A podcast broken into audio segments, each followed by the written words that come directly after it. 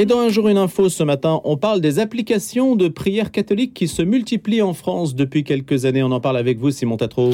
En effet, Louis, et le phénomène a, pris de l'ampleur avec le confinement. Alors tout cela ne supplante pas, bien évidemment, la messe traditionnelle, mais tout de même le symbole d'une tradition d'appropriation par l'Église des nouvelles technologies. Le moins qu'on puisse dire, c'est que cela séduit un public de pratiquants. Imaginez simplement que vous n'avez qu'à appuyer sur un bouton play et vous laisser guider pour la prière. Alors vous parlez d'essor flagrant avec le confinement, mais quand s'est réellement fait le déclic au sein de l'Église, Simon? Alors à noter, au détour de l'année 2009, il y a eu une prise de conscience quand Benoît XVI a, déclaré qu'il fallait évangéliser le continent numérique, et cinq ans plus tard, le pape François qualifie Internet de don de Dieu, alors qu'auparavant l'Église percevait les nouvelles technologies de communication d'un œil plutôt craintif et critique. Y a-t-il quelques chiffres parlants sur ce phénomène?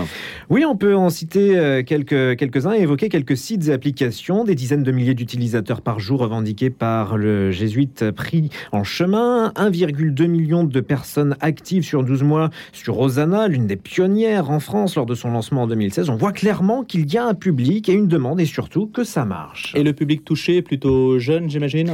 Eh bien, détrompez-vous, il y a de plus en plus de seniors connectés. Chez YouPray, par exemple, on revendique 60% d'utilisateurs de plus de 50 ans, dont une belle part de grands-parents.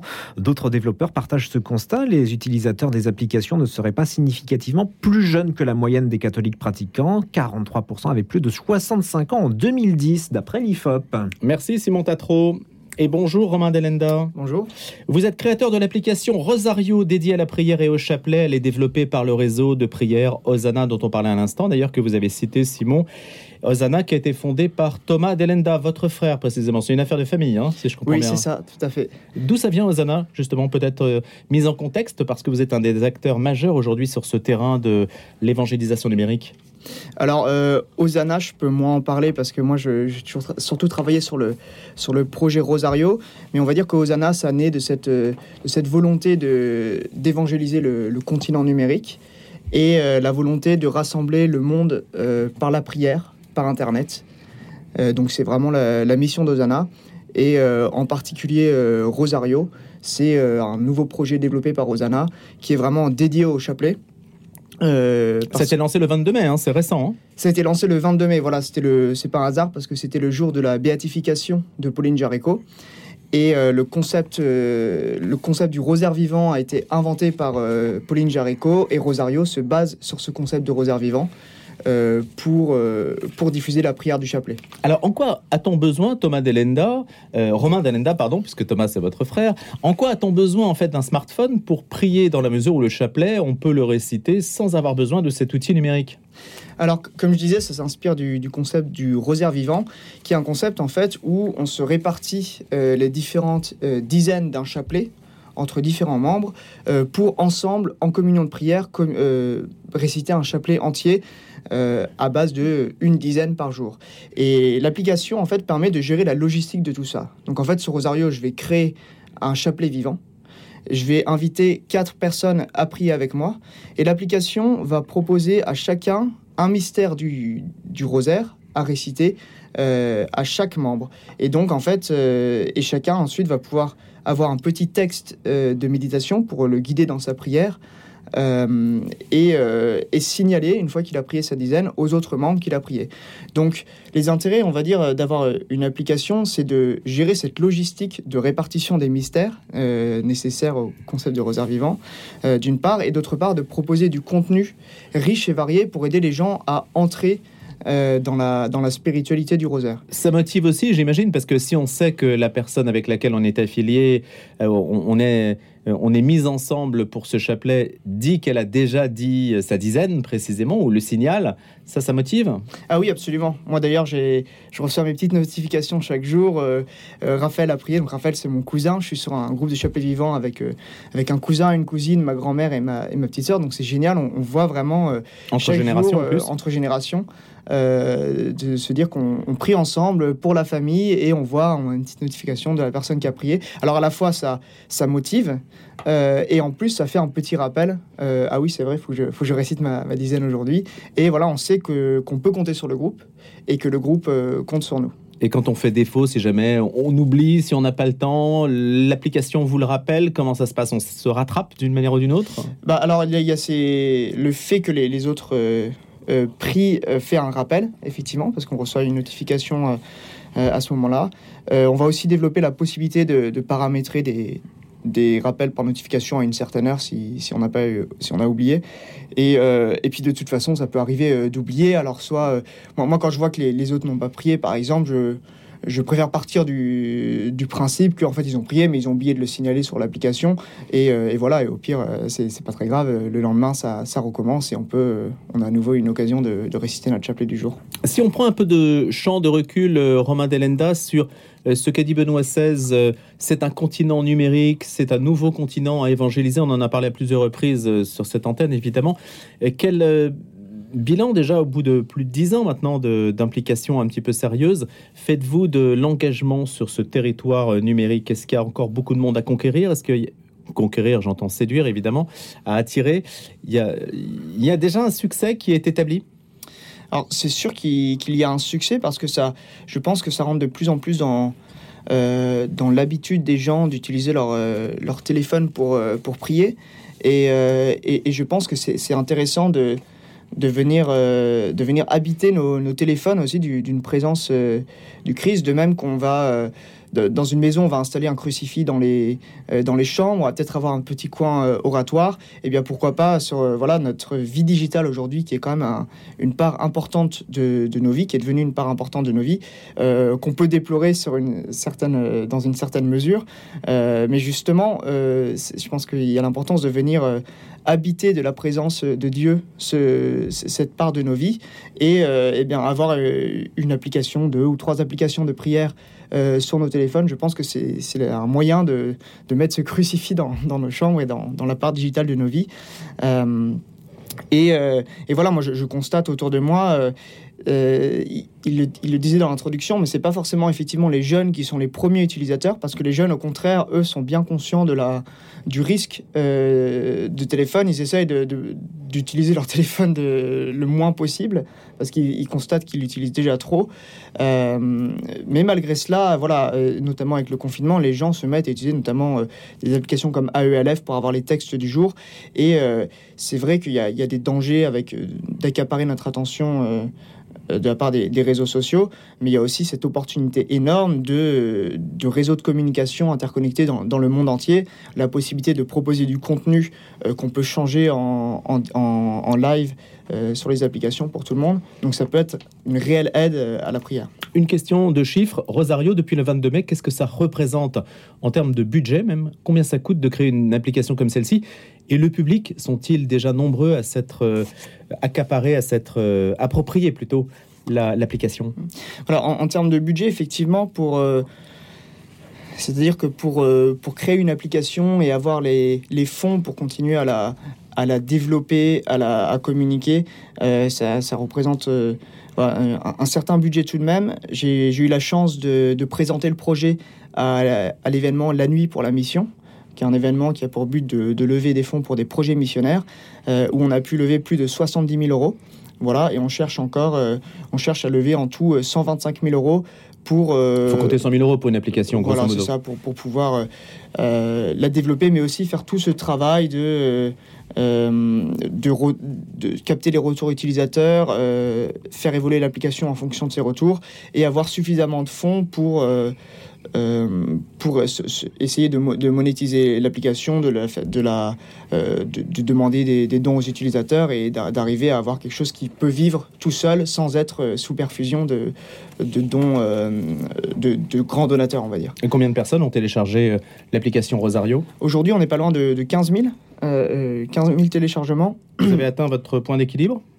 Alors pour l'instant, il n'y a pas de notion de, point d'équilibre réellement parce qu'il n'y a pas de la possibilité de, donner ce Rosario. Donc pour l'instant, on est vraiment sur une phase où on essaye déjà d'avoir un produit abouti, c'est-à-dire un, produit qui... Euh, euh, qui plaît aux gens, qui aide les gens à prier, et euh, voilà sur, sur, lequel on, est confiant. Et, lorsqu'on aura, lorsqu'on se sentira prêt, on mettra en place la possibilité de, de faire un don et de voir effectivement si on arrive à, à trouver, à trouver un équilibre. Merci beaucoup d'être venu ce matin nous en parler de Rosario, en écho donc à l'idée de prier sur son smartphone ou grâce à son smartphone. Romain Delenda, créateur de cette application et membre du réseau de prière Osana. Merci, je vous souhaite une bonne journée. Merci.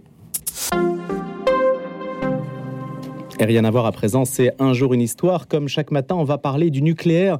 C'est une menace, le nucléaire. Ça, le pape François l'indique parmi ses fortes préoccupations. Et on, sait qu'il a un discours récurrent sur le sujet. Il y a une histoire, un peu de recul qu'a pris euh, Jean-Marc Lepage sur le sujet. Ça s'appelle La menace nucléaire, d'ailleurs, de Hiroshima à la crise ukrainienne. Et on en parle d'autant plus volontiers qu'une équipe d'inspection de l'Agence internationale de l'énergie atomique, la fameuse AIEA, e est en route vers la centrale nucléaire de Zaporizhia, dans le sud de l'Ukraine, qui est la cible de bombardement depuis plusieurs semaines, qui est tenue par les Russes, qui est donc un enjeu euh, tout à fait essentiel de ce conflit. Bonjour Jean-Marc Lepage. Bonjour. Merci d'avoir accepté notre invitation pour Un jour une histoire. Eh, quelle est votre interprétation aujourd'hui de, de la crise autour de cette centrale de Zaporizhia euh, J'ai l'impression que nous sommes ici euh, à nouveau dans une déclinaison hein, finalement de ce qui se passe autour de la menace nucléaire, enfin de la rhétorique autour de la menace nucléaire. J'ai l'impression que euh, effectivement on a des tensions extrêmement vives autour de, cette centrale, mais qu'on a aussi beaucoup de, le terme est peut-être un petit peu fort, mais je suis pas sûr, de manipulation politique autour et de rhétorique politique. On a des enjeux politiques qui sont derrière. Aucun des, deux partis ne semble vouloir, malgré tout, et heureusement d'ailleurs, que euh, tout ça finisse, euh, finisse mal. Est-ce qu'il y a un risque finalement dans cette histoire Est-ce qu'il y a un risque foncier que la centrale représente un enjeu militaire et un risque pour les populations civiles? Bah, a priori, le risque n'est jamais nul hein, sur ce type de questions, mais euh, ces risques restent quand même extrêmement limités, à mon sens. Même si les médias, évidemment, en euh, parlent. Même si les médias évidemment en parlent, ils en parlent à juste titre, puisque effectivement ici on a quand même des tensions très vives, comme je le disais. Mais euh, ceux que les frappes euh, indéterminées, enfin peut-être plutôt ukrainiennes sur autour de de la centrale, ne vise encore, euh, ne vise jamais hein, le cœur, le cœur nucléaire de, de ces hmm. centrales, donc euh, les réacteurs. Et ils sont quand même suffisamment solides de toute manière pour euh, résister à beaucoup de choses. Alors Jean-Marc Lepage, vous êtes historien, vous êtes chercheur associé à l'université Rennes 2, je le précise, spécialiste de ces questions. Ce n'est pas votre premier ouvrage sur la question, hein, sur le, nucléaire. Vous êtes aussi spécialiste des questions de renseignement liées à, la guerre froide aussi. Est-ce qu'il y a eu une étape différente de l'histoire du nucléaire depuis que la guerre froide est passée? On, on, est aussi dans ce moment où Mireille Gorbatchev euh, nous a quittés et donc c'est aussi une page d'histoire qui se referme de ce point de vue. Est-ce que vous distinguez plusieurs étapes du point de vue de l'histoire du nucléaire? Depuis la fin de la guerre froide. Euh, bah, on a déjà une première phase qui est quand même importante, qui est celle hein, d'un désarmement, enfin, oui, d'une forme de désarmement euh, des, des, principaux acteurs, on va dire au moins de l'Union soviétique, enfin ex-Union soviétique, Russie et États-Unis, euh, puisque euh, ils ont réduit considérablement le nombre de, de leurs de vecteurs et de leurs têtes nucléaires. On assiste également à une, sans doute également à une moindre prolifération puisque la belle époque de la prolifération nucléaire, c'est-à-dire du fait qu'il y ait de plus en plus des pays dotés, date quand même de la guerre froide, puisque depuis la fin de la guerre froide, il n'y en a eu, entre, guillemets évidemment, que, que deux, au sens propre du terme, hein, ce qui sont euh, le Pakistan en 1998, même si on suppose qu'ils euh, étaient au seuil déjà depuis euh, les années 70, ou la Corée du Nord. Donc on a également cette, cette dimension-là. On a également des pays hein, qui, ont, qui ont des armées. Euh, je pense en particulier à l'Afrique du Sud, hein, qui, euh, qui était dotée euh, au début des années, durant les années 80, ou des, des pays qui ont abandonné leur programme nucléaire, que ce soit le Brésil ou, ou, la Libye. Donc on sent bien quand même qu'on a des choses hein, qui, qui, se passent, même si évidemment euh, le durcissement, on va dire, de la, de la Russie depuis quelques années euh, laisse à penser qu'on on rentre sans doute dans une nouvelle phase là depuis, depuis quelques mois. Je parlais du pape François tout à l'heure qui a toujours fait part de cette préoccupation, de cette vive inquiétude, en particulier des investissements toujours constants dans l'équipement euh, nucléaire, puisque là ce matin on parle évidemment du nucléaire militaire. Euh, oui, oui, oui. Alors effectivement, on a des investissements constants puisque les cinq pays euh, dotés plus les quatre autres. Alors les cinq dotés, hein, ce sont les cinq du Conseil de sécurité que euh, États-Unis, Union soviétique, euh, Royaume-Uni, Chine populaire et, France, euh, bah, les cinq là, effectivement, ne sont pas prêts de, désarmer. Le contexte est de désarmer complètement. Et il y a donc évidemment des investissements récurrents, réguliers, extrêmement importants pour maintenir ce qu'on appelle la posture et la crédibilité en fait de, cette posture. La France est particulièrement exposée puisqu'on sait qu'avec les sous-marins nucléaires, elle dispose de la dissuasion, mais elle ne le partage pas au niveau européen. Aujourd'hui, il y a encore cette forme un peu d'indécision ou, de rivalité. C'est toujours le parapluie américain, en fait, sans doute sous la pression de l'Allemagne, qui, qui s'impose. Quel est l'avenir du nucléaire militaire français pour vous? Oh bah il a un bel avenir dans le sens où, euh, enfin, un bel avenir, dans le sens où on ne va pas multiplier euh, les vecteurs. Euh, la doctrine de dissuasion française est celle de la stricte suffisance ou de la juste suffisance. C'est-à-dire que la France dispose de 4 SNLE, hein, de 96 têtes euh, qui sont sur, sur ces navires, sur ces bâtiments. Ils vont, ils vont certainement être maintenus. Et ils vont, euh, d'ailleurs, on a des programmes hein, de d'investissement hein, dans euh, de nouvelles, de nouveaux vecteurs, de nouveaux missiles, et on commence sans doute à réfléchir également à de futurs euh, sous-marins nucléaires lanceurs d'engins. Puisque, euh, oui, euh, la dissuasion française, euh, la dissuasion nucléaire est consubstantielle, on va dire, à la défense hein, et aux intérêts la défense des intérêts vitaux français. Les tensions sur le front chinois aussi, on a pu le voir dans le détroit de Taïwan, tout ça, ça entretient aussi le, le système nucléaire? Bien sûr puisque euh, la dissuasion est au cœur des relations internationales. Hein, c'est une, une arme politique, enfin euh, clairement. Et excusez-moi. Et euh, les tensions qui existent croissantes euh, entre la Chine, les États-Unis, Taïwan en, en, Asie orientale ne vont pas améliorer les choses. D'ailleurs, la Chine euh, a, est en train d'augmenter hein, le nombre de ses têtes de ses têtes nucléaires hein, en, en, installant de nouveaux sites de lancement continentaux. Les États-Unis sont très présents et on voit bien ici que aucun des deux, que ce soit États-Unis ou euh, Chine, n'a intérêt, dans son euh, sens de ses intérêts propres, à désarmer. Maintenant, Jean-Marc Lepage, si on revient au conflit ukrainien, on s'aperçoit aussi du retour des armes dites classiques, en particulier l'utilisation euh, du char, qui avait peut-être disparu quelque peu des radars depuis la Seconde Guerre mondiale. Et on n'a pas l'impression que le nucléaire soit en tout cas envisagé comme une, réponse. On peut s'en réjouir évidemment, mais parce que la question que vous posez quand même est un peu angoissante. Vladimir Poutine finira-t-il par utiliser l'arme nucléaire en Ukraine? C'est une vraie question, ça? Euh, C'est euh, c'est pas vraiment une vraie question. Alors, euh, on personne n'est devin évidemment, mais euh, il faut bien avoir en tête quand même qu'on a une forme de rationalité comme dans, les, dans cette crise et dans l'utilisation de la rhétorique nucléaire par, euh, par Vladimir Poutine et, et, euh, enfin, et la partie russe. On est ici clairement dans cette volonté de dissuader l'OTAN d'intervenir en, en Ukraine, et ça marche parfaitement bien, en, en brandissant cette, cette menace nucléaire, comme ça a pu être fait à d'autres à d'autres époques, et pas seulement par les Russes, hein, évidemment, les Américains ont su, ont su le faire euh, également. Donc, euh, le, le, risque est quand même extrêmement faible. Il n'est pas nul, hein, comme je le disais tout, tout à l'heure. Mmh. sait jamais euh, si jamais euh, effectivement ce, ça a commencé à très très mal tourner sur le terrain militaire en Ukraine, mais pas directement en Ukraine, et qu'il y avait des velléités ukrainiennes.